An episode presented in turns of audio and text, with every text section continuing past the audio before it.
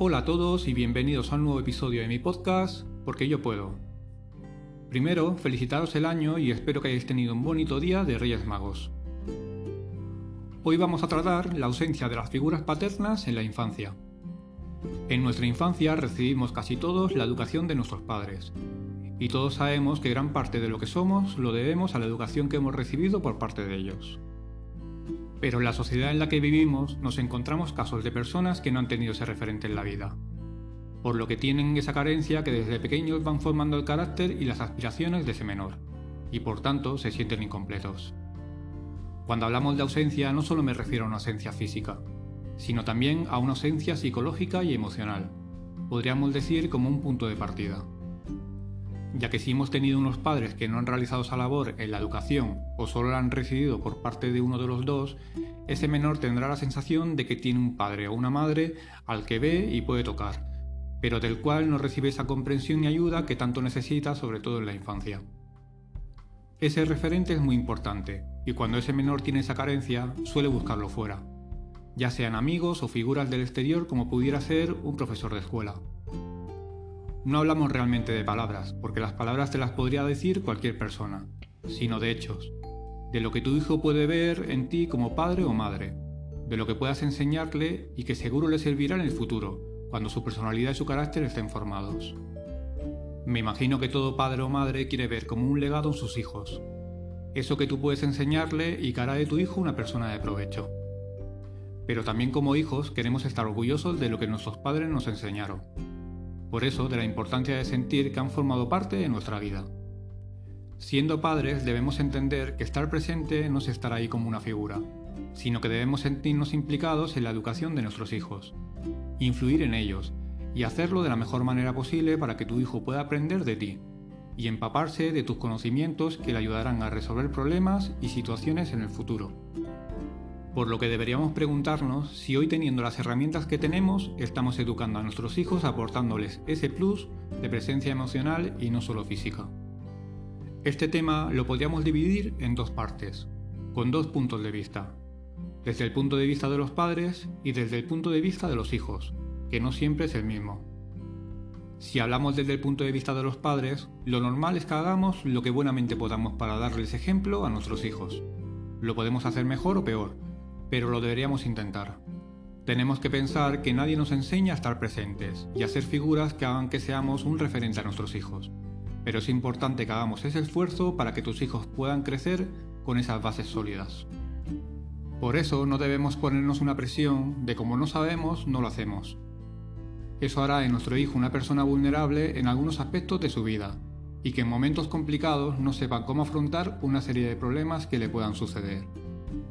Piensa que si él no te tiene como referente en su vida, cuando le pase algo no confiará en ti para poder buscar ese consejo o ese apoyo. Es como romper esa unión de padre, madre e hijo, ya que si no te sintió en su infancia, no te buscará en su adolescencia y tampoco en su madurez. Cuando se cortan esos lazos es difícil volver a unirlos. Por ello, animo a todos los padres a implicarse en estar presentes en la vida de sus hijos, sin preocuparse si lo harán bien o mal, porque es mejor hacerlo que no hacerlo. Tu hijo te lo agradecerá lo hagas como lo hagas, porque sabrá que al menos lo intentaste, y seguro será consciente de que tú solo lo hiciste de la mejor manera que sabías, entendiendo cómo fuiste educado. Un error como padres es repetir lo que hicieron contigo, y justificarte en decir que mis padres también estuvieron ausentes. Hoy por hoy tenemos muchísima información y si queremos podemos usarla para poder complementarla con la que ya nos dieron y corregir si fuera necesario con lo que tú recibiste en tu infancia. No repitamos el error que pudieran haber cometido nuestros padres con otro error mayor, teniendo en nuestro servicio muchísima más información de la que ellos tuvieron. Y si te equivocas no pasa nada, tu hijo también puede enmendar ese error según vaya creciendo, y quizás enseñarte algo a ti también. Pero repito, es muy importante no romper esa unión entre padres e hijos, para que haya esa complicidad de poder contarse todo lo que sea necesario y de lo que necesites de ayuda. Siempre de forma recíproca, es decir, si la ayuda la necesitáis como padres o si son tus hijos los que necesitan esa ayuda de vosotros. Luego tenemos el punto de vista como hijos. Diría que es importantísimo no culpar a nuestros padres de no haberlo hecho bien con nosotros. Porque debemos entender que quizás no lo hicieron bien, pero sí de la mejor manera que sabían. Esa culpabilidad hacia ellos solo nos hará desgraciados y romperá aún más ese vínculo que tenemos con nuestros padres, si es que ya antes no estaba roto. Debemos valorar las circunstancias que vivieron tus padres para entender el por qué hicieron las cosas como las hicieron. Y sobre todo no culparlos por hacerlo así. Su época no fuera nuestra y nosotros sí somos capaces de poder cambiar esa dinámica.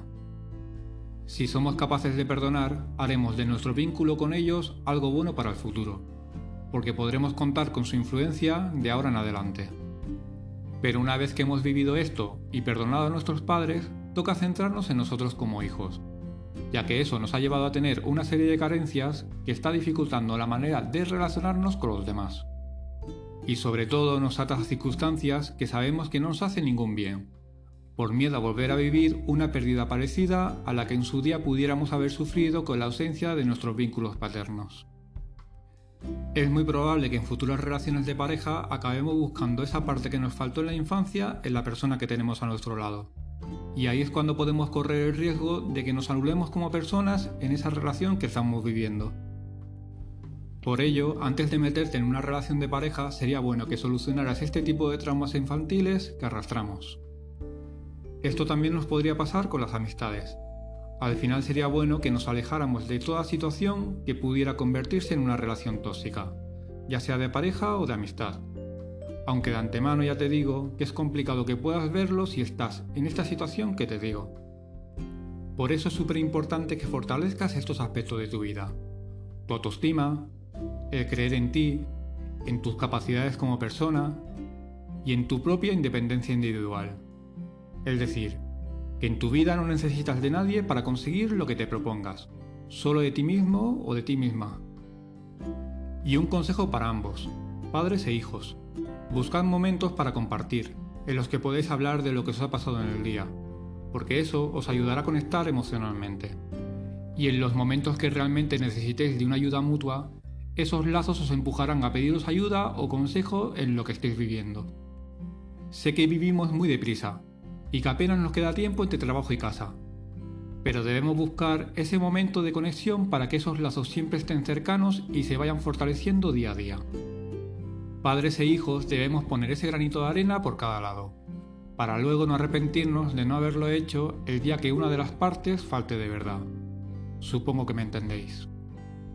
Perdón y entendimiento es lo único que necesitáis para superar este momento vivido y que bien seguro ninguna de las partes lo hizo queriendo dañar a la otra. Así que no busquéis solución a este problema en el reproche o en la culpabilidad. Ante todos queréis y donde hay amor, hay solución. Espero que esto os ayude.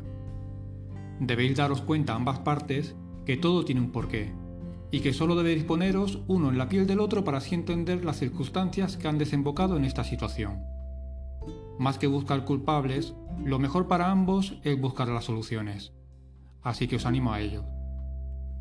Ahora me gustaría anunciaros que he puesto un servicio de sesiones personalizadas en las que podemos hablar de tú a tú de cualquier situación que estés viviendo. Otra manera de poder ayudarte a seguir hacia adelante. Así que solo me queda deciros que espero que estos consejos os sirvan y os ayuden a sentiros mejor con vosotros mismos y espero que hayáis pasado una bonita noche de Reyes con esa ilusión tan auténtica como la que tiene un niño. Encontrad a ese niño dentro de vosotros y llevadlo siempre porque con él todo es más fácil.